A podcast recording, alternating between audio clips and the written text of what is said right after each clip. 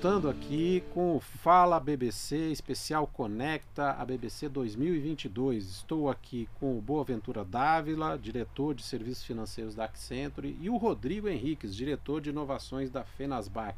Vamos continuar aqui no segundo episódio a, nossas, a nossa conversa sobre o, o real digital e o processo de tokenização e digitalização da economia brasileira. Queria falar um pouquinho também, está um pouco conectado com esse processo de inclusão financeira, um mega desafio que nós temos hoje, que nós estamos vivendo, até com o advento desse processo de evolução da digitalização da economia, que é o combate às fraudes e a prevenção à lavagem de dinheiro e todos esses, esses problemas sociais que nós estamos enfrentando hoje é, e que a gente não deve, é, na verdade, culpar a tecnologia, muito pelo contrário. O que nós temos que fazer é buscar mecanismos para esse cidadão que está sendo incluído financeira consiga, é, consiga se proteger. Vocês acham que, vocês acreditam que a moeda digital vai colaborar para esse cenário de combate a essas fraudes e principalmente essa lavagem de dinheiro que nós enfrentamos hoje no Brasil? Olha, fraude e lavagem de dinheiro é uma batalha constante, né? Não, não para nunca, até porque a fraude vai se reinventando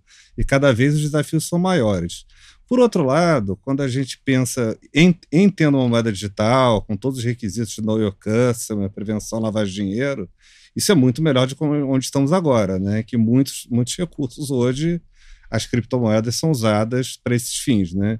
Então a gente já tem uma vantagem nesse sentido. Outra vantagem também, isso foi quando a gente fez esse estudo, a gente ficou impressionado. Apesar da gente viver hoje, não sei, a gente está aqui hoje em São Paulo, ou em Brasília, ou no Rio de Janeiro, e você acaba entendendo que todo mundo está digitalizado. O Brasil tem 7 bilhões de cédulas de dinheiro, papel moeda circulando aí, né, em circulação. Uhum. Então, assim, todo esse dinheiro você não tem tracking de nada, você não sabe o que está acontecendo. Então, acho que e além de todos os custos de é, emissão, logística, transporte, segurança. Então, acho que nesse sentido o Real Digital vai poder contribuir de forma bem significativa. É, eu, eu, eu sou da mesma sensação.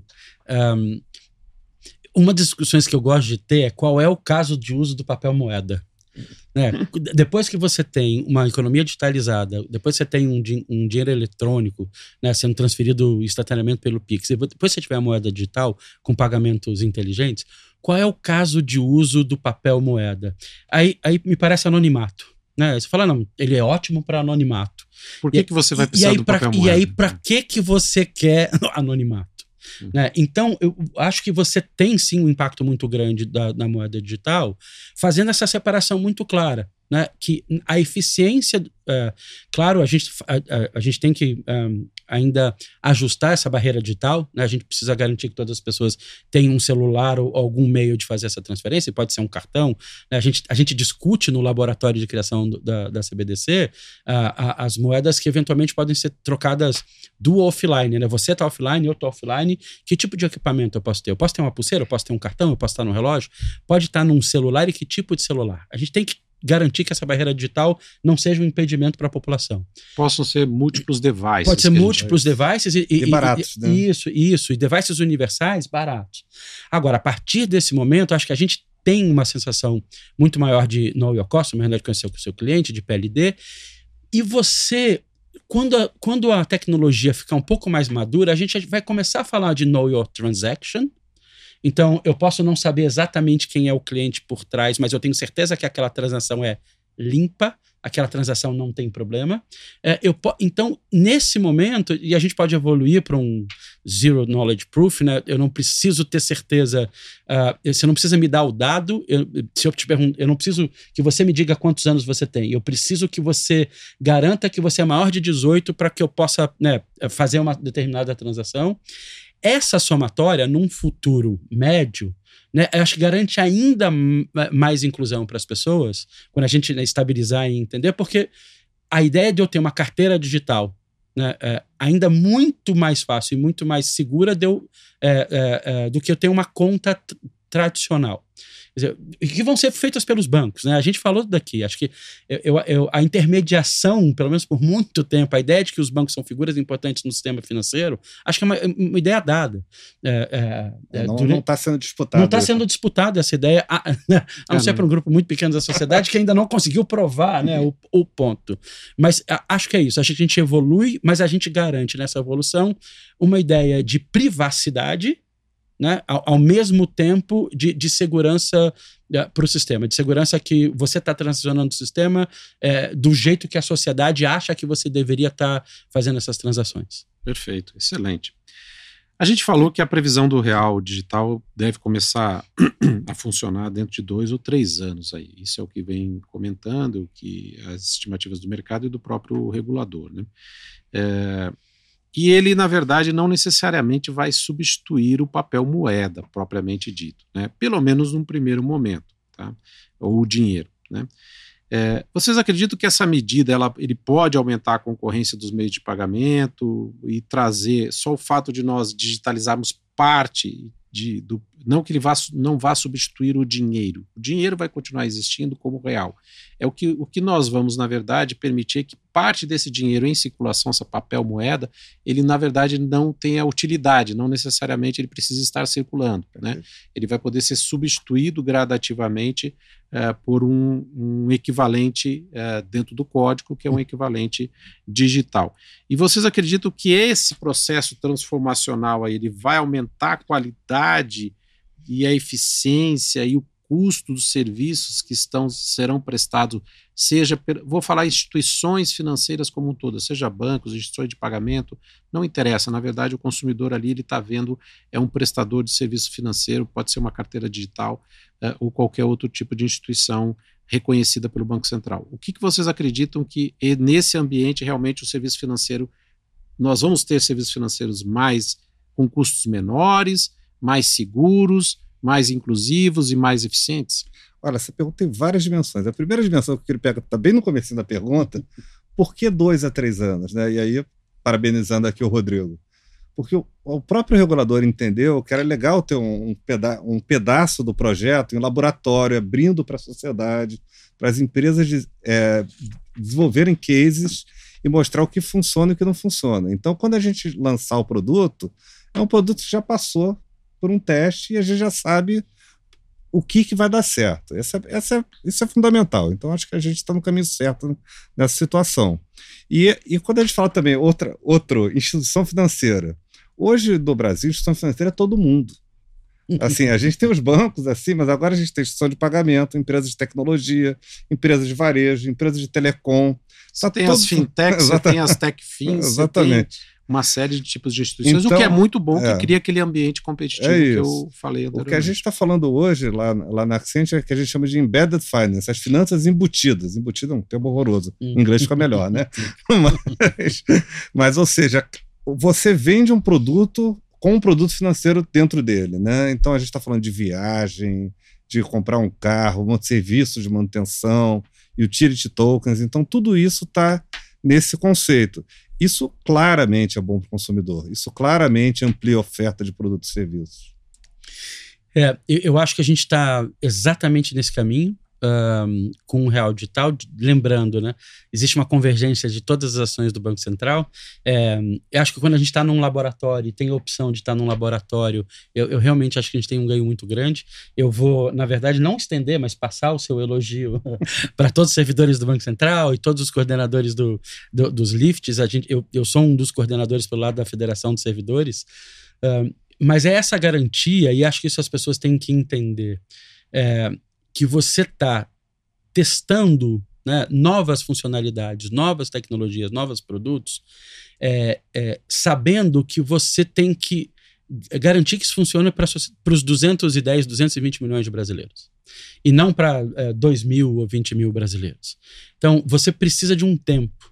E aí, toda vez que a gente fala, o pessoal fala assim: o real digital vai sair rápido, a gente fala super rápido. Em dois anos a gente deve ter os, as, as, primeiras emissões. As pessoas falam assim: dois anos é rápido? Eu falei, meu amigo, dois anos, sistema financeiro numa tecnologia como essa é assustadoramente rápido. Um processo transformacional, transformacional como esse, né? É, Não, quando a gente está falando. o nível de segurança que é necessário, né? obviamente. Né? É, e é exatamente isso. Porque tem um trade-off aí, né? Tem uma troca que você precisa fazer e garantir. Um, e você estava falando sobre isso, Raul, antes a gente estava falando sobre isso, né? Você tem uh, um, gran, um ganho. Um, um, grande ganho de eficiência e custo de eficiência, mas que você vai ter que garantir que a cibersegurança esteja em dia né, é, é, para garantir isso. Então, acho que você, você consegue fazer essa entrega para a sociedade, você vai ter serviços financeiros melhores, e, e, e, é, e é melhor do que melhor serviços financeiros novos que a gente não consegue imaginar agora.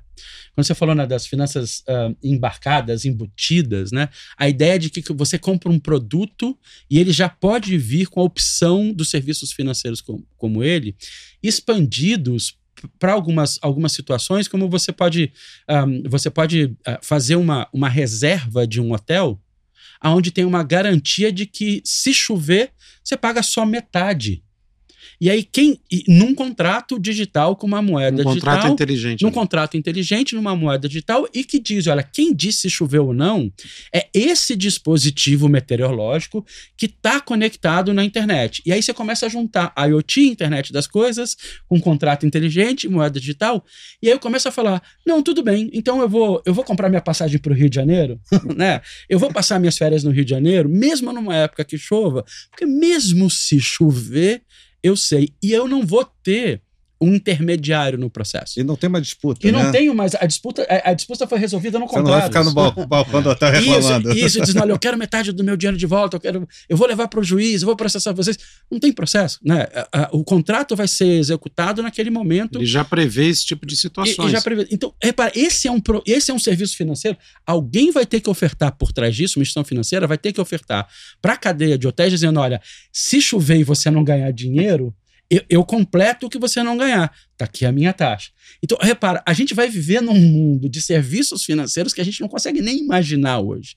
É, e essa acho que vai ser o grande barato do real digital. Essas ser, vão ser as grandes surpresas numa moeda de 100% digital. E um pouquinho emendando nesse contexto que você está falando, Rodrigo, de um novo mundo de serviços financeiros, é exatamente. Os, vocês dois falaram sobre tokens. Né? De uma forma geral, vocês têm citado tokens. É, e no, eu queria saber que no entendimento de você, no, no caso aí do, dessa discussão, qual a relação do real digital com essa tendência de tokenização da economia? Primeiro ponto, né? É, ele poderia efetivamente ser a base aí para uma nova geração de tokens, e aí uh, vamos tirar de lado essa questão das criptomoedas, são coisas novas que vão surgir numa outra dinâmica, com uma outra inteligência agregada, aí novos tipos de, de stablecoins, utility tokens, NFTs, apenas para citar alguns tipos aqui de criptoativos, né? que sejam mais acessíveis, que sejam mais estáveis em termos de valor e utilização como meio de pagamento ou de investimentos para a sociedade como um todo, né? E que realmente tragam esse valor agregado. Então, qual a relação? Primeiro, assim, como é que vocês veem essa geração, é, a possibilidade do real digital suportar a emissão desses novos tipos de tokens, né? É, que são diferentes das criptomoedas e que vão realmente atingir um público muito maior, dar uma estabilidade muito maior no, na sua forma de utilização. Qual a opinião de Olha, vocês? Olha, a tokenização, para mim, é o futuro uhum. da negociação econômica que a gente vai, vai ter no mundo. Né? Tudo poderá ser tokenizado e tudo poderá ser negociado dentro dessa estrutura universal de tokens. E, e obviamente, a, a, o próprio real digital, na verdade, é a tokenização do real. então, o pessoal às vezes me pergunta: para que serve, para que serve o real? E para que, que serve tokenizar a, a moeda? Serve para trocar por outro token. Daí parecia uma coisa meio maluca, né? Você tá, ficou recursivo o negócio, né? Mas, mas é isso mesmo, porque o seu carro vai virar um token, o seu imóvel virar um token, não um, vários tokens, né? É, você vai ter, o seu tempo pode virar token. A gente está falando de programadores que às vezes eles ganham por linha de código, isso pode uhum. ser tokenizado tranquilamente. Os seus dados podem virar tokens. A gente já tem startups que estão monetizando os dados dos clientes, cada os dados são token e um pedaço do, da receita vem para o próprio cliente. Isso é uma inovação brilhante, né? Então, acho que a gente vai poder. E vai ter uma moeda que vai conectar com esse mundo. A partir daí, de novo, é a criatividade, a competição, é os novos provedores que vão entrar e os próprios bancos que vão entender isso no Conecta BBC e vão conseguir gerar os novos produtos que os clientes vão querer, né? Das, das grandes vantagens está falando aqui no Conecta BBC, né? É, e a gente poder falar mais diretamente com as instituições financeiras, eu acho. É, eu acho que essa é a sociedade que a gente vai ver facilmente em cinco anos. Acho que facilmente em cinco anos a gente vai. Eu não sei se é cinco anos, mas vai chegar lá. A minha sensação é, assim, pode, ela não está completa, mas a sensação que a gente vai ver, a gente vai ver essa sociedade. Mas talvez os ambientes que a gente, é. a, a, infraestrutura, os, a, a, as peças desse quebra-cabeça para que a gente tenha uma economia efetivamente token, passível de tokenização. É, eu acho talvez que a gente, seja possível nos tá, próximos cinco anos. É, porque quando você olha, se a gente, a gente está você falou a importância do real digital numa economia tokenizada. Ela é uma, é uma tecnologia capacitante para uma economia tokenizada. Então, ela, ela é que capacita o, o, Brasil a entrar nessa nova economia tokenizada. É, o, o, que você tem de mais interessante do lado de lá, que a gente está falando né, de esses termos que ainda tem disputa né, de conceito, mas você está falando de Web3, você está falando de, né, de uma economia tokenizada, dessa, dessa criação, captura e transferência de valor no mundo digital. E eu preciso, então, de uma moeda digital para que isso funcione. É, o que a gente rapidamente vai ter, e, e o Boaventura estava falando, aqui é o token é um envelopamento no mundo digital. Né? Eu posso ser nativo digital, e aí é fácil dizer, né, nasce, né, eu tenho uma imagem digital já tokenizada, porque ela nasce né, na, na, mesma rede, ou eu posso ter esse envelopamento de algo do mundo real, do mundo físico. Então, a ideia é que eu vou ter token para tudo e eu posso trocar token por token. E é, é, a gente nasceu como sociedade assim, né? Eu, eu, tentava trocar as minhas galinhas né, pelo pão do padeiro, que tentava trocar né, a, o pão dele pela, pelo leite da vaca, que tentava trocar. A gente nasceu assim. Só que, de novo, isso não escalava. Nessa sociedade, isso não escala. O escambo não escala. As trocas diretas não escalam. Numa economia 100% digital, é bem capaz a gente conseguir voltar a fazer isso e dizer: olha, eu tenho um token aqui que é do. Né, eu tenho uma fração de um apartamento e eu quero trocar né, esse token por uma fração de um fundo imobiliário. E é claro que você tem um monte de conversão no meio do caminho, você pode ter um monte de moedas que estabiliza essa conversão, mas a sensação que eu tenho como usuário, como cidadão, como cliente de missão financeira é que eu acabei de trocar né, um, um, um pedaço é, é, de um token meu por um pedaço de um token seu. Então, acho que a gente, acho que a gente vai para aí e o real digital é essa tecnologia ou esse meio de pagamento ou de liquidação que é, ela é, é ela é, é capacitante desse processo. Perfeito, Rodrigo. E eu fico imaginando no contexto que vocês estão falando, assim, a quantidade de ativos que nós temos hoje na sociedade que estão travados né, uhum. e que a tokenização poderá destravar esses ativos. Esse exemplo do imóvel é um exemplo fácil das pessoas entenderem. Eu tenho um imóvel aqui, está travado, ou eu vendo completamente aquele imóvel, ou eu pego um autofinanciamento no banco, mas é tudo, é, fica monolítico hoje os ativos, inclusive ativos reais, ativos uh, regulados, né, sejam eles ativos uh, tangíveis ou intangíveis. Né. E a tokenização, eu queria que vocês comentarem, comentassem rapidamente para a gente finalizar, ela pode, na verdade, nos trazer um horizonte de destravamento de valores e de ativos fenomenal para a economia. Né, e é. trazer um avanço para a economia, inclusive brasileira, se o Brasil realmente conseguir abraçar todo esse processo transformacional, de ordem, inclusive, que pode nos colocar num outro patamar em termos de economia mundial. Vocês acreditam nisso? Eu quero fazer dois exemplos rápidos para a aventura deixar, eu, eu, porque meus são bem, bem rápidos assim. O, o, o, imóvel tem uma coisa que eu gosto de pensar e brincar. Assim, eu tenho, imagina, eu tenho um imóvel próprio. Mas pode ser um carro, pode ser qualquer outro. É, eu, eu, vou dar os dois pulos. Eu tenho um imóvel próprio. Ele é meu. Eu estou precisando de dinheiro. Eu tokenizo ele e vendo 10% para alguém e pago a pagar, passo a pagar aluguel de 10% do meu imóvel para essa pessoa. É a fragmentação de um ativo. E, e aí eu destravei, Isso. né? Eu destravei, e e não estou dando meu imóvel inteiro como garantia, eu botei isso num contrato, eu estou fazendo isso durante dois, três anos, eu, eu boto num acordo que eu vou recomprar esse pedaço pode ter do uma meu cláusula de imóvel. recompra. Eu posso ter uma cláusula de recompra. E é isso que você falou. Eu acabei de destravar possibilidades infinitas. A outra, eu vou usar esse relógio que eu estou usando, que está captando meus dados né, eh, de saúde. Ele sabe quantos passos eu dou, ele sabe qual é a minha frequência cardíaca, ele sabe como, eh, co- o quanto eu durmo. Eu posso juntar esse pacote de, de informações sobre a minha saúde. Que, e fiquem tokenizados e fiquem né, agrupados numa carteira digital de dados, e eles passam a ter valor. E esse valor pode vir para mim. Quer dizer, é, é, uma empresa de desenvolvimento de um remédio pode ficar interessado nesses dados, os planos de saúde podem ficar interessados nesses dados, e isso aqui também é essa ideia de uma criação nova de valor no mundo digital, né? Porque ele está sendo criado, todas as informações já estão sendo criadas de uma forma digital. A, a questão é como é que eu agrupo, é, como é que eu garanto, né? E, e faço um bloco disso, um token disso que eu, e eu, eu gerencio o acesso disso e eu posso ganhar pode ser frações de centavo por acesso a essa informação. Mas aí essa ideia expande. Então, eu acho que você vai ter mesmo assim uma grande expansão de, de- de desbloqueio de criação de valor nessa economia digital. E isso conecta com o processo de, de entendimento da sociedade que dado tem valor, uma Perfeito. informação tem valor. A questão é como que você, na verdade, atribui aquele valor, conecta ele a um contrato inteligente e consegue tangibilizar aquele valor, né? Então, eh, esse destravamento da economia, ele pode ser algo, como eu falei, fenomenal. Você queria falar, É, eu acho, que- eu acho outra coisa importante, e aí volta um pouquinho na visão Brasil mesmo, né? Como a gente já falou, a gente já está bem avançado em infraestrutura financeira. Mas mesmo alguns países de fora, como Suíça, Dubai, eles estão sendo muito agressivos em se tornar um hub de ativos digitais.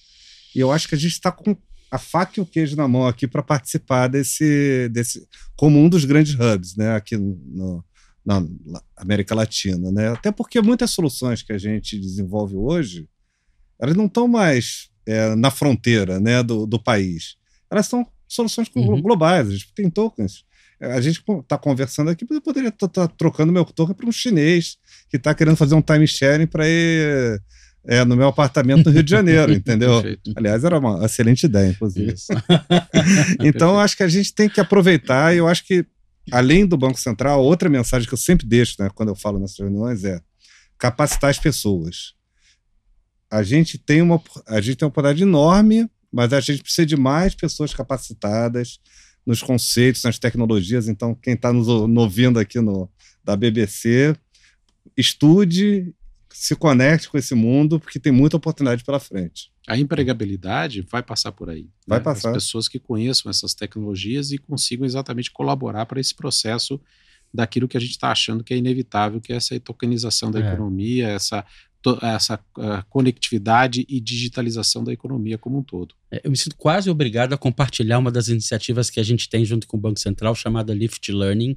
O Lift nasce em 2018, mas ele cria né, pro- projetos filhos ah, do processo. A gente, do, do o Lift Lab, que é o laboratório original, né, ele, ele eh, faz nascer o Lift Learning e o Lift Challenge. O Lift Learning é de um dos projetos mais bacanas e o atual, a gente, ah, com coordenação do professor Ricardo Paixão, a gente soltou um curso aberto de Web3 e DeFi para desenvolvedores numa linguagem de programação chamada Solidity, que é a mais usada no, no ambiente eh, na- Ethereum. da rede Ethereum. 5 mil alunos no Brasil se inscreveram nos Maravilha. primeiros dias. 5 mil Que ótimo, alunos. E a gente está, com esse processo até hoje, garantindo essa mão de obra, garantindo que essas, esses jovens estão aprendendo uma habilidade que ela, ela, ela é extremamente necessária hoje. Sai todo mundo empregado. Né? Qualquer um que consiga provar que aprendeu Solidity durante o tempo está empregado. E no futuro a gente tem uma garantia maior. Então a gente está tentando compor esse processo, é, entendendo essa parte que você falou muito bem de a gente precisa entregar conhecimento para as pessoas para que esse mundo aconteça e que a gente não perca o grande potencial que a gente tem como nação, que é liderar o, o, né, é, esse processo. Ser um grande exemplo para o mundo, conectado com o mundo, de, um de uma janela de oportunidade que a gente talvez esteja vivendo, que seja ímpar, que é exatamente essa questão de tokenização e digitalização da economia e nos tornarmos um hub mundial a respeito disso aí. Eu acho que faz todo sentido e realmente a gente eh, consegue olhar para o horizonte e ver que o Brasil, como você comentou, Boaventura, tem a faca e o queijo na mão. É basicamente nós precisamos ter foco uh, e, e, e, buscarmos, uh, buscarmos educar a população, educar os nossos jovens e preparar eles para ajudar a desenvolver esse futuro aí. Com isso, nós estamos encerrando o podcast Fala BBC, especial Conecta a BBC 2022. Foi um prazer estar aqui nesse bate-papo. Pena que o tempo passou muito rápido, uhum. muito rápido. Mas eu queria agradecer muito ao Boa Ventura Dávila, Abraço, diretor de serviços financeiros da Accenture, né? Agradecer também ao Rodrigo Henriques, diretor de inovações da FENASBAC. Eu acho que a gente aqui conseguiu, nesse rápido tempo, mostrar o quanto que nós podemos aprofundar nesse assunto e vamos fazer outras rodadas a respeito do processo de tokenização da economia. Nós que muito, agradecemos. Muito obrigado a todos. Obrigado. Obrigado. Prazer enorme.